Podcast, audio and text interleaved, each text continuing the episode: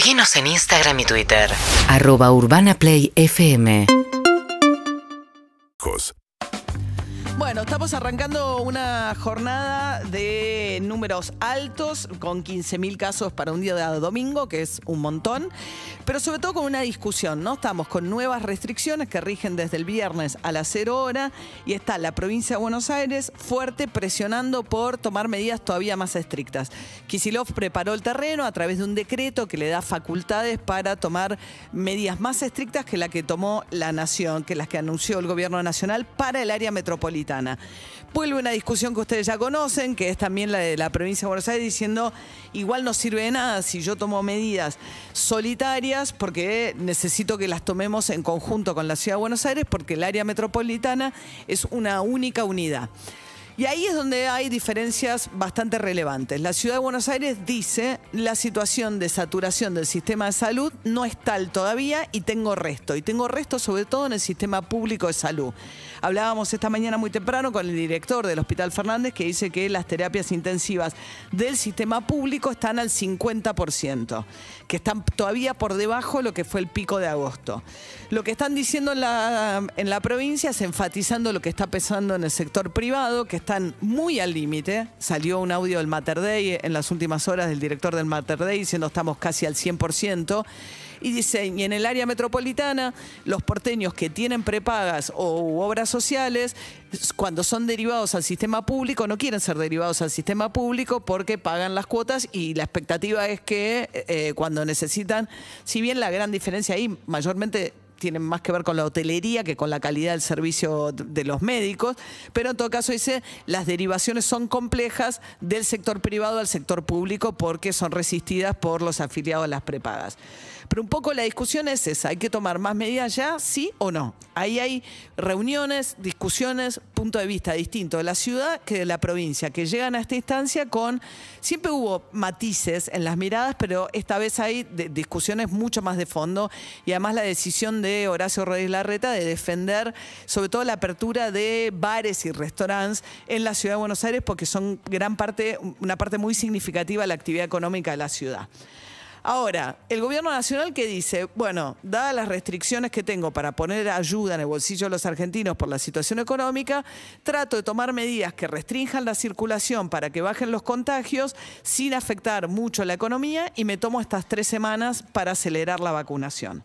Y acá es donde hay problemas o interrogantes muy, muy, muy relevantes que para mí deberían ser el foco de la discusión de las próximas horas dentro del gobierno nacional.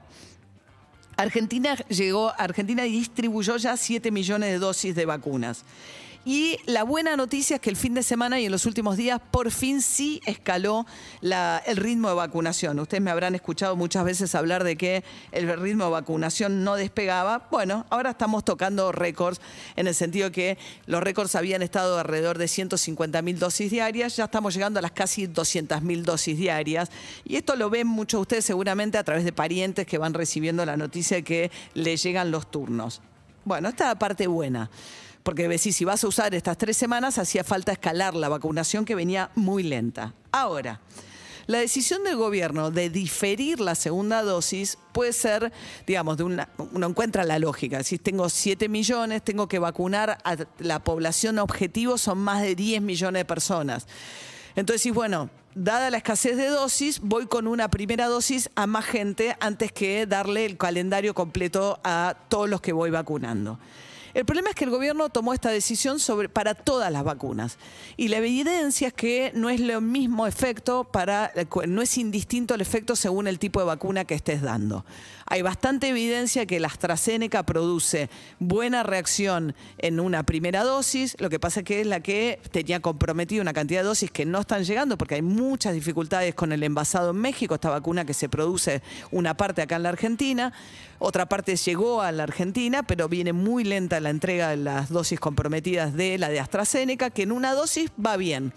La Sputnik en una dosis también va bien y además lo que pasa con la Sputnik es que el segundo componente es distinto del primero, con lo cual igual al que recibe la Sputnik le terminan dando dos cuando llega a la segunda dosis, que igual se produce en menor cantidad. el gran interrogante es la China.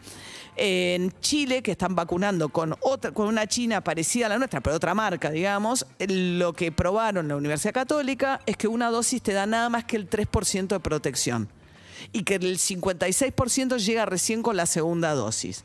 Sobre Sinopharm, que es la que se da en Argentina, todavía no hay un estudio, pero empieza a haber mucha evidencia. El propio funcionario chino a cargo de la vacunación, de los, del, eh, del director del Centro de Control de Enfermedades, Gao Fu se llama, dijo que hay bastante evidencia en las últimas horas, porque se van a venir publicaciones que así lo, lo indican, de que una sola dosis con la China no es barrera suficiente como para creer que esa gente mayor de 60 y población de riesgo está protegida.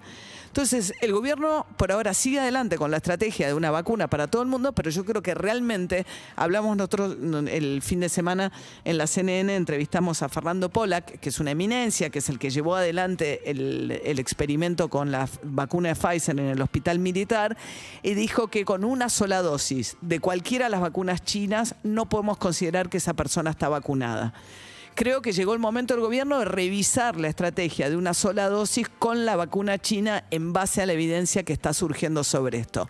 Y esto va a complicar al gobierno en el objetivo de usar estas tres semanas para acelerar la vacunación porque obligaría a que las nuevas vacunas chinas que lleguen no se usen para llegar a nuevas personas, sino para reforzar la primera dosis de las dosis que ya se entregaron.